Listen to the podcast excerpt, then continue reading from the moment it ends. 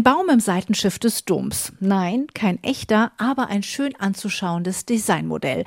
Mit Blättern so bunt wie die Besucher, die hier reinkommen.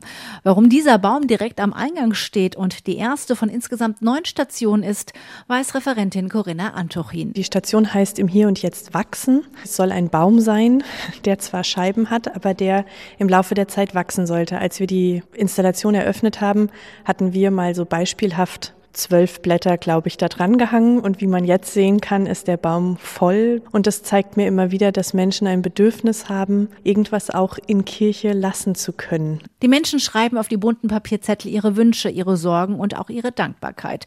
Manche Blätter sind nach Origami-Vorbild gefaltet. Eine Anleitung ist da. Imposant ist dieses bunte Blättersammelsurium, findet auch eine Besucherin, die mit großen Augen davor steht und sagt, dass interaktive Kirche unbedingt sein muss. Es macht das Ganze Ganze attraktiver, denke ich, für jüngere Menschen. Und denke ich, äh, wenn es sowas Interaktives gibt, werden die eher angeregt, nochmal sich damit zu beschäftigen. Ein Besucher steht an einer ganz anderen Station, einem Pendel. Anstoßen steht daran und er kommt dieser Aufforderung auch nach. Das Pendel unten, das schleift so im Sand und es entsteht ein Muster und das verändert sich dauernd. Für mich ganz neu, aber ich bin da ein bisschen zur Ruhe gekommen. Nicht? Durchweg positiv, so die Resonanz, sagt Corinna Antuchin. Dieser Rundgang soll nicht belehren oder den Besucher überfrachten.